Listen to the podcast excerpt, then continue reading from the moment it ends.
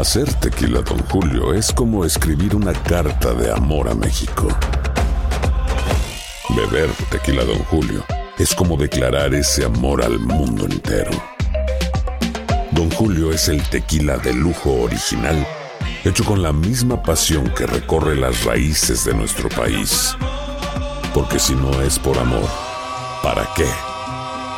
Consume responsablemente. Don Julio Tequila, 40% alcohol por volumen, 2020. Importado por Diageo Americas, New York, New York. Boost Mobile tiene una gran oferta para que aproveches tu reembolso de impuestos al máximo y te mantengas conectado. Al cambiarte a Boost, recibe un 50% de descuento en tu primer mes de datos ilimitados. O, con un plan ilimitado de 40 dólares, llévate un Samsung Galaxy A15 5G por $39.99. Obtén los mejores teléfonos en las redes 5G más grandes del país. Con Boost Mobile, cambiarse es fácil. Solo visita boostmobile.com. Boost Mobile, sin miedo al éxito. Para clientes nuevos y solamente en línea, requiere AroPay. 50% de descuento en el primer mes requiere un plan de 25 dólares al mes. Aplican otras restricciones. Visita boostmobile.com para detalles. Esto solo es el principio.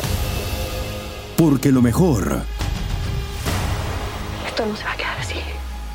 lo más impactante, ¿Por qué? Soy tu madre. Esta mujer me robó. Por favor, abre tus ojos. está por venir en ¿Entendiste? Tu vida es mi vida. De lunes a viernes a las 8 por Univisión. Y eso sí que amerita un brindis, ¿no crees? El siguiente podcast es una presentación exclusiva de Euforia On Demand. El gobernador Ricardo Rosselló ayer, luego de mucha eh, secreteo y de, hay que reconocer, haber logrado que no se filtrase lo que tenía que decirle al país en su primer mensaje luego de las catástrofes de Irma y María, la primera vez que se dirigía realmente al país directamente, lo hizo a través de la televisión, como a eso de las cinco y media de la tarde. Habíamos estado discutiendo en este programa y en otros programas que con el ánimo que existe en el país, con esta especie de frustración y de gran queja generalizada y con esta desesperanza que se vive en el país, el gobernador no podía venir ayer a pedirle a los puertorriqueños que lo mirasen en la televisión para venir con cualquier bobería, que tenía que haber dicho o traer alguna cosa que fuera de mayor relevancia e importancia, no solo en el proceso de recuperación de la catástrofe eléctrica que ha seguido los cuatro meses ya de camino a cinco, luego del huracán María y del huracán Irma, sino que tenía también que decirle algo al futuro de Puerto Rico. Porque mira, la desesperanza general, ahorita me encontré, estoy acá en Mayagüez hoy, hoy es día de clase, y me encontré un colega de la facultad, profesor de psicología, que ya tiene nietos, y me decía, mira, es que me es muy difícil yo eh, no pensar en, en, dejarlo todo e irme porque es que se siente uno que lo están empujando constantemente. Y él me hablaba obviamente de la circunstancia propia de la Universidad de Puerto Rico y lo que nos espera a los funcionarios y empleados de la universidad. Pero eh, usted multiplique eso por 10 o por 20 que sean las diferentes realidades de los diferentes tipos de, de grupos que hay en Puerto Rico y, y es el mismo baile. Y yo creo que en este programa, más que en ningún otro programa de análisis político de la tarde aquí en WKQ, les fui guiando de la mano por estos meses de gran desazón y de tragedia y de incapacidad con el sistema eléctrico de Puerto Rico. Y les dije que ese sistema no solamente que colapsó porque el huracán se llevó los postes, los cables, los transformadores y hasta la capacidad en algunos casos de generar, aunque no mucho, sino colapsó por la incapacidad gerencial que finalmente quedó a la vista de todo el mundo como resultado de décadas de manejos politiqueros irresponsables y hasta cierto punto criminales de la administración de la corporación pública más importante que Puerto Rico creó para sí en los años 40.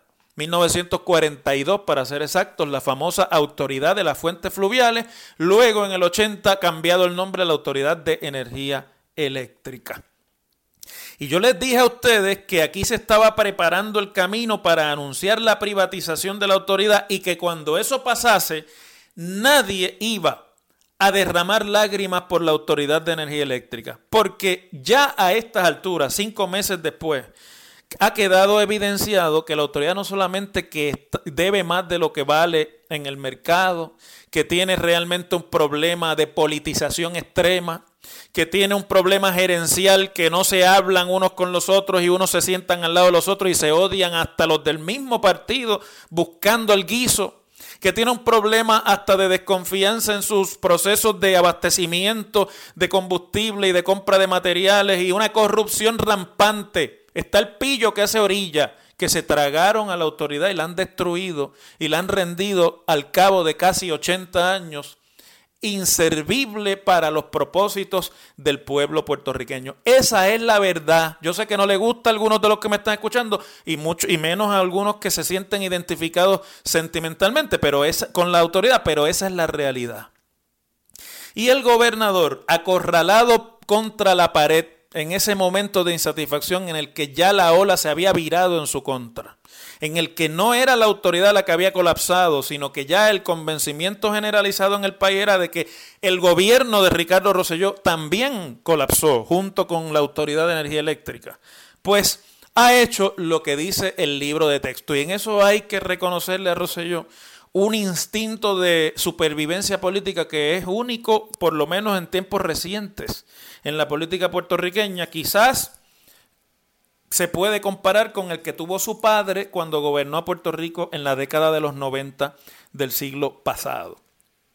El gobernador convocó al país por televisión, aprovechó el momento que vive el país y ha hecho ayer el anuncio más importante que se ha hecho en Puerto Rico sobre la actual estructura de gobierno que el país ha tenido en las últimas seis o siete décadas y que no tengo la menor duda que será el proceso más difícil de transformación gubernamental que Puerto Rico va a enfrentar en lo que le quede de, este, eh, de esta década y de la próxima.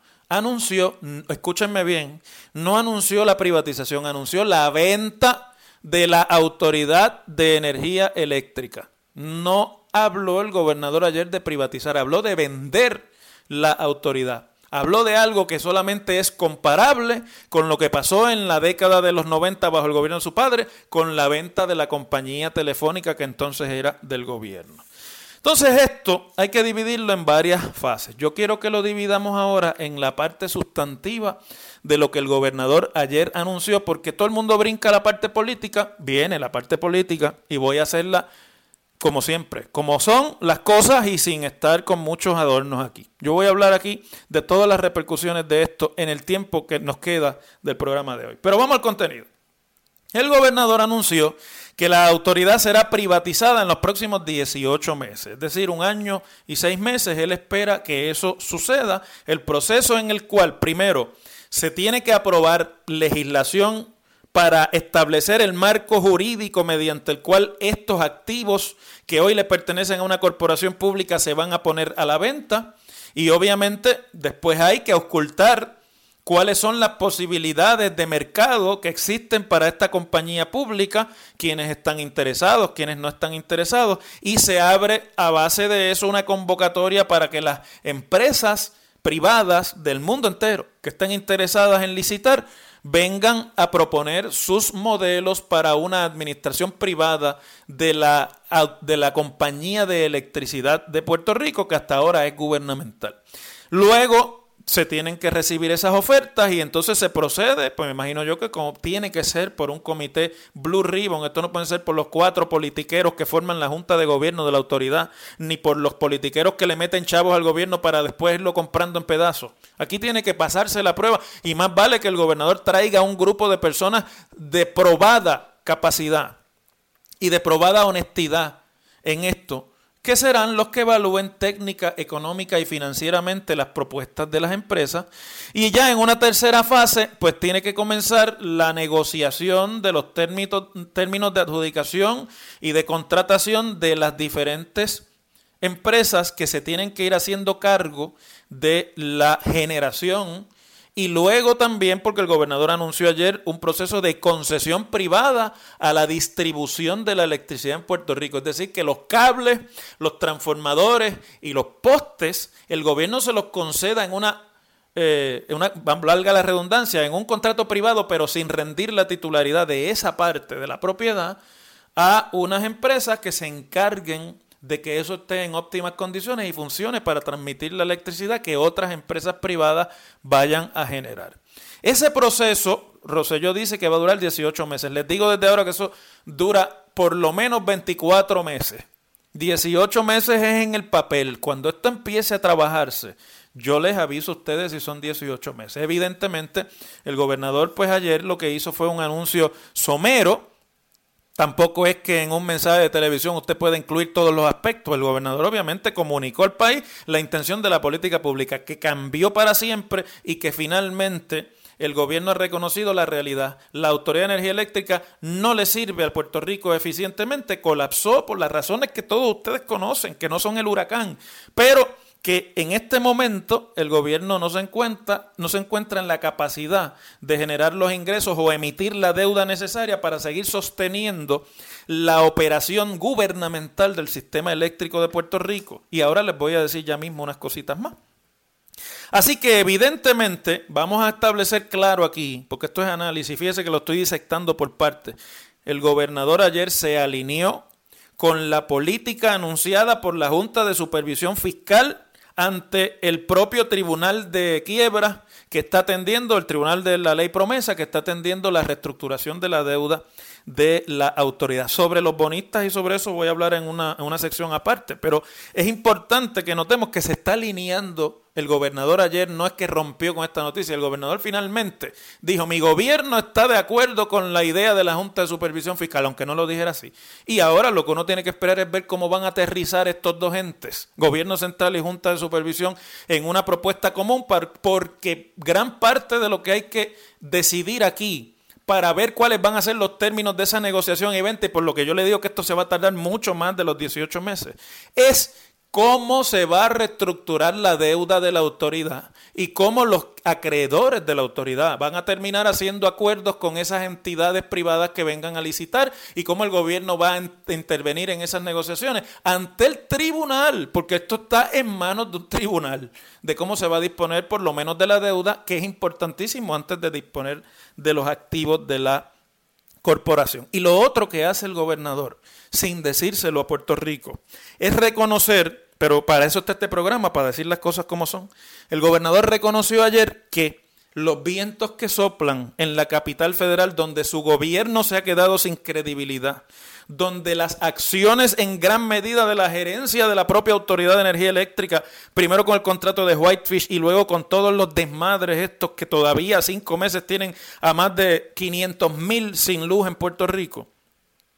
En Washington el ambiente es hacia que se privatice o se venda la autoridad. No hay ayuda federal ni recursos federales para arreglar y remendar lo que se tiene y seguir con el mismo modelo burocrático gubernamental. Se lo han mandado por todas partes ese, ese mensaje y el último se lo envió el propio Marco Rubio el otro día que yo lo comenté aquí con ustedes. Cuando Marco Rubio dice que se va a enfocar en la reestructuración, en la recuperación del servicio eléctrico de Puerto Rico, igual que dijo Rob Bishop en la Cámara hace unos meses, e igual que ha dicho Paul Ryan cuando ha dicho algo sobre Puerto Rico, aunque después no cumpla, todos los, y inclusive los demócratas también, todos los que apuntan es al hecho de que hay que reconstruir el sistema eléctrico, pero no con el mismo modelo de ahora y que para que se aprueben los paquetes de ayuda que el Congreso todavía ni ha mirado sobre Puerto Rico, se necesita un nuevo modelo eléctrico para Puerto Rico. Traducción, en Washington los vientos son para que se venda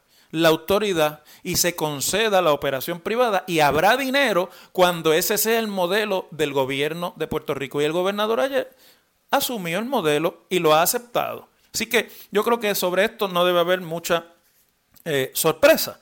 Ahora, ya les dije cómo es que se va a hacer.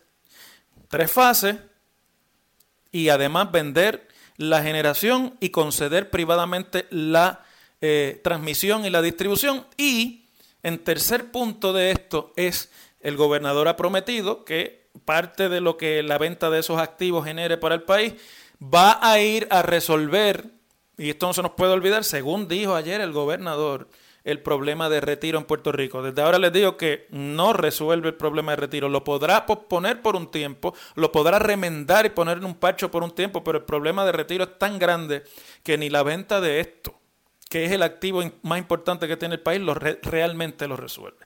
Del otro lado, Y entonces, antes de culminar con esta parte de mi eh, comentario, pues hay que ver la reacción de los grupos que normalmente han estado presentes en la vida del país con respecto de la existencia de, este, eh, de esta corporación pública que se llama la Autoridad de Energía Eléctrica. Me refiero fundamentalmente, que es lo que todo el mundo está esperando y estaba esperando, a la reacción de los sindicatos de la autoridad, principalmente de la UTIER, que es el que primera, el que más visibilidad tiene y es también el que más eh, fuerza como sindicato tiene, porque es el, el que más empleados de la autoridad agrupa. Pues yo creo que es interesante. La UTIER ayer reaccionó rápidamente. Yo estuve en Lo sé todo, en Guapa Televisión por la tarde, y allí coincidí con el presidente de la UTIER, con Ángel Figueroa Jaramillo. Se le veía bastante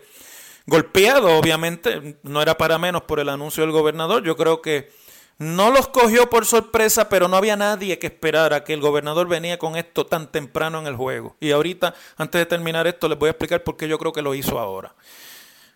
Pero pues hoy la, la UTIER citó una conferencia de prensa en la que básicamente se limitaron a repetir la teoría de la conspiración de ayer, de que esto es un plan del gobierno, que habían este, fallado en la organización del proceso de recuperación de la electricidad y en la compra de materiales, etcétera, y que todo era un plan concertado para privatizar la autoridad.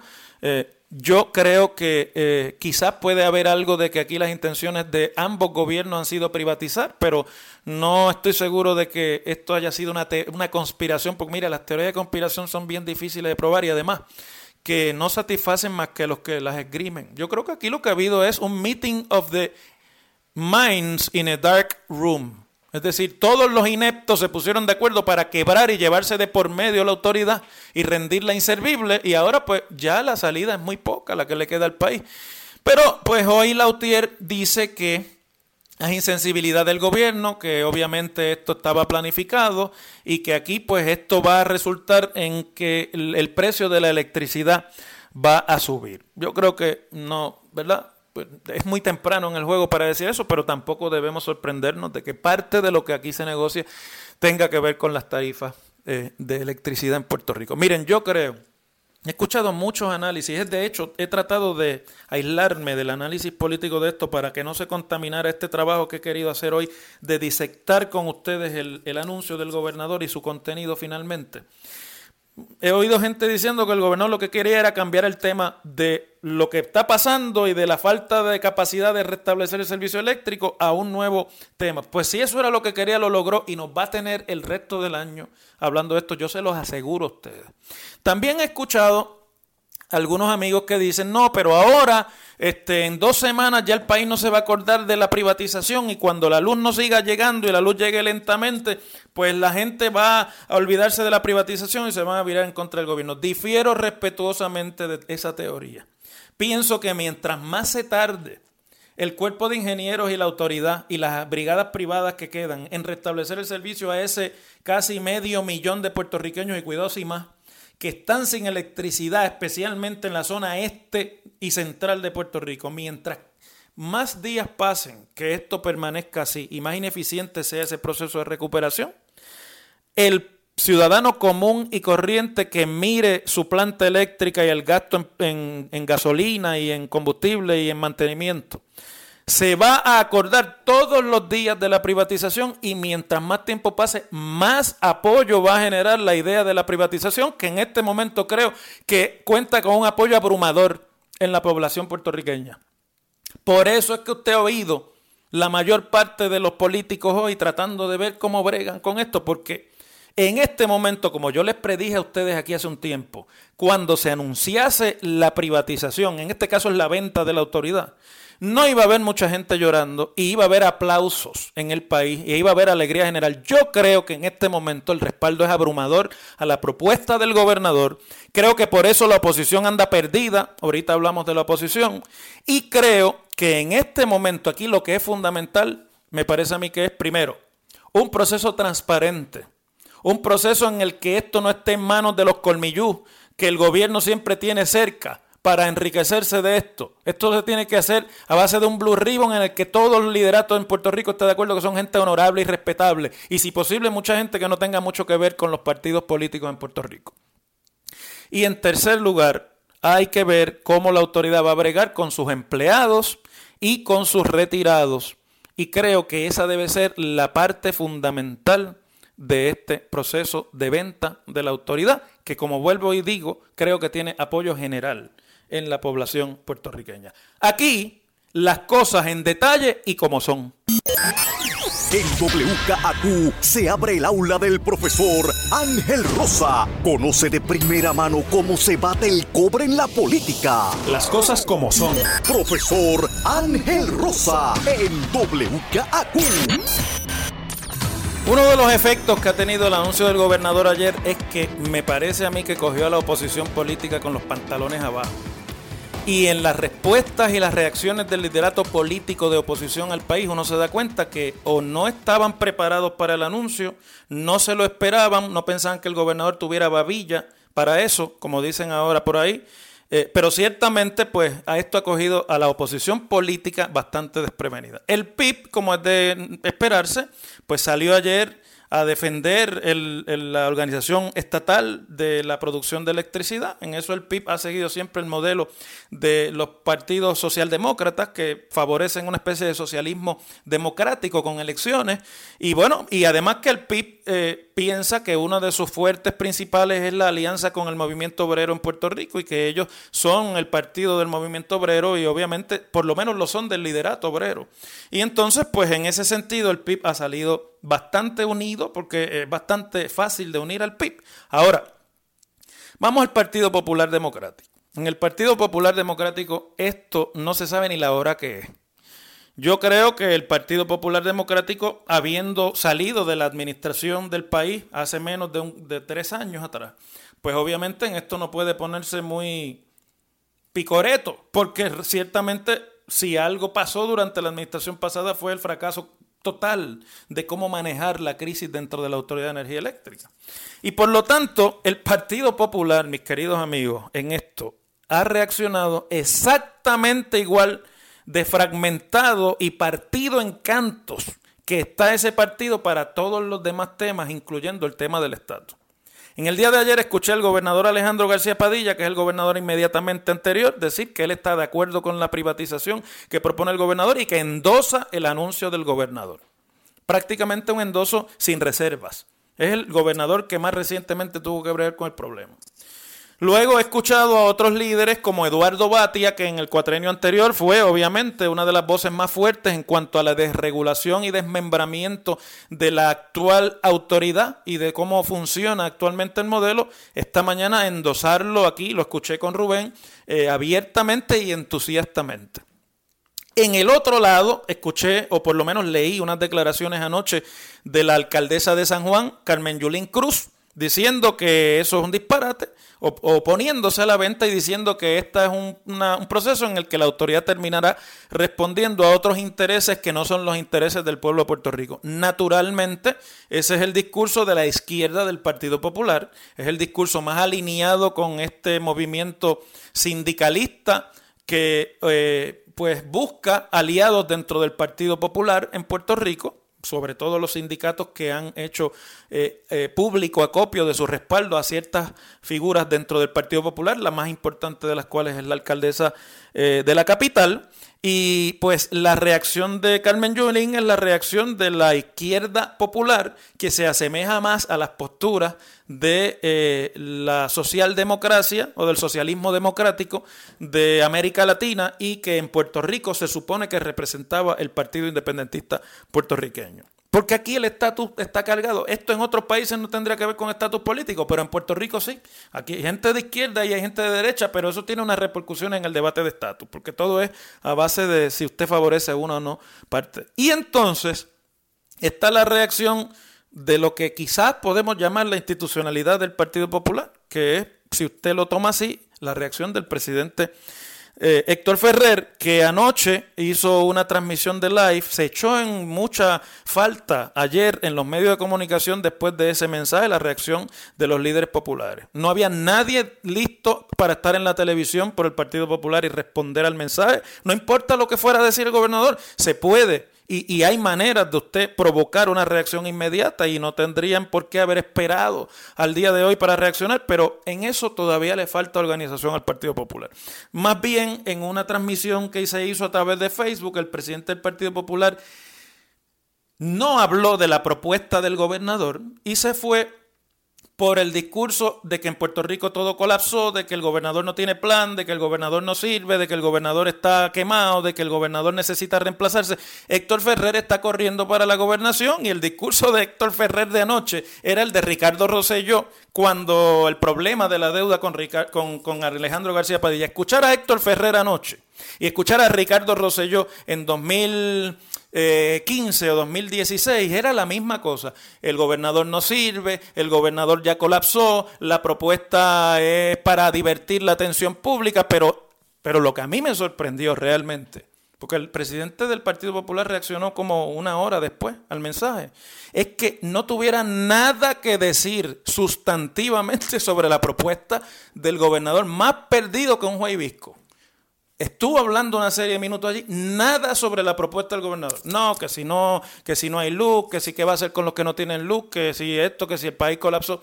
Eh, mire, para liderar la oposición se requiere un poco más de contenido, no solamente hacer ascripción de lo que es obvio. Eh, eh, obviamente hay un problema en el país y esa es la respuesta del gobernador. Usted responda con la suya. No responda con la idea de que solamente se gana criticando, porque el país está cansado de eso. Y esta mañana pues ya tuvo que salir a los medios con algunas propuestas eh, o por lo menos algunas respuestas a las propuestas del gobernador. Y básicamente lo que dijo es que él está de acuerdo con que la privaticen pero no con que la vendan. No sé, ¿verdad? Si eso realmente... Porque él, basó su diferencia en que privatizar es este, conceder la operación, como pasó con Acueducto hace un tiempo, y que el gobernador lo que está es proponiendo que la vendan. Y yo añado a esto, sí, eso es la diferencia. El gobernador está proponiendo que la vendan como la telefónica y no que la privaticen como Acueducto en el tiempo en que se privatizó, eh, privatizó bajo Rafael Hernández Colón. Y esa reacción, pues, es una reacción... Eh, que está ahí, que yo creo que por lo menos hay que reconocer que hoy se hizo un intento de tener una, un contenido, pero mire, aquí fundamentalmente, en esto yo creo que el Partido Popular se tiene que ir con mucho cuidado. En el país hay, en este momento, consenso de que esto se tiene que hacer. No hay, yo creo que mucha disputa en que la única salida que esto tiene es la inversión de capital privado en el sistema eléctrico. Ahora, jugar aquí al, al, juego de las encuestas y al juego del que yo lo hubiese hecho igual, pero lo digo diferente. Eso esta vez no va a funcionar. El país no quiere medias tintas ni quiere medias verdades. El país quiere respuestas sólidas a la legislatura van a llegar dos proyectos del gobernador para privatizar o para vender, mejor dicho, la autoridad. ¿Cuál va a ser la postura del Partido Popular como partido? ¿Qué va a decir Héctor Ferrer a sus delegaciones en la legislatura sobre lo que hay que hacer con esos proyectos? ¿Cómo el Partido Popular propone que el proceso, si es verdad que están de acuerdo con la privatización, pues en este caso es venta porque está gobernando el PNP, ¿cómo propone el Partido Popular que el proceso sea limpio, que el proceso sea transparente? ¿Cuáles son las propuestas que se tienen para que esto nos pase como ha pasado en otras partes del mundo, que es una repartición de la túnica del centurión y que realmente no redunde en una protección del consumidor. ¿Cómo se va a proteger la función reguladora que le corresponde al gobierno y que en este gobierno se está desmantelando con la Comisión de Energía que se había aprobado en el cuatrienio anterior? Todas esas son las cosas que el país quiere oír del Partido Popular como partido principal de oposición. Y aquí lo que ha habido realmente son medias tintas. Y yo, yo sé que esto crea rápido la, la ah, pues que Ángel que no le da break, es que Ángel siempre está... No, no, no, no. Lo que pasa es que las cosas como son. Para hacer oposición, usted tiene que tener ideas, usted tiene que tener propuestas y usted tiene que decirle al país cómo es que las cosas se harían mejor. No es simplemente decir, no, bueno, yo a lo mejor, pero quién sabe, pero en realidad la diferencia es esta, pero Si eso pasa y sigue pasando, el país les va a pasar y les va a seguir pasando por encima. Las cosas como son. El pasado podcast fue una presentación exclusiva de Euphoria On Demand. Para escuchar otros episodios de este y otros podcasts, visítanos en euphoriaondemand.com. Boost Mobile tiene una gran oferta para que aproveches tu reembolso de impuestos al máximo y te mantengas conectado. Al cambiarte a Boost, recibe un 50% de descuento en tu primer mes de datos ilimitados. O, con un plan ilimitado de 40 dólares, llévate un Samsung Galaxy A15 5G por $39.99. Obtén los mejores teléfonos en las redes 5G más grandes del país. Con Boost Mobile, cambiarse es fácil. Solo visita boostmobile.com. Boost Mobile, sin miedo al éxito. Para clientes nuevos y solamente en línea, requiere AroPay. 50% de descuento en el primer mes requiere un plan de 25 dólares al mes. Aplican otras restricciones. Visita boostmobile.com para detalles. Dicen que traigo la suerte a todo el que está a mi lado. Y esa es mi mala fortuna. Basada en el clásico de Juan Rulfo, llega Univisión, El Gallo de Oro. Supongamos que la caponera puede inclinar la suerte a quien ella quiera. ¿Estás tardando en conquistarla? Con Lucero, José Ron y Plutarco Asa. Este gallo está cambiando la vida. En una historia legendaria de amor y azar. No trates de cambiarme, no lo vas a lograr. El Gallo de Oro, lunes a viernes a las 9 por Univisión.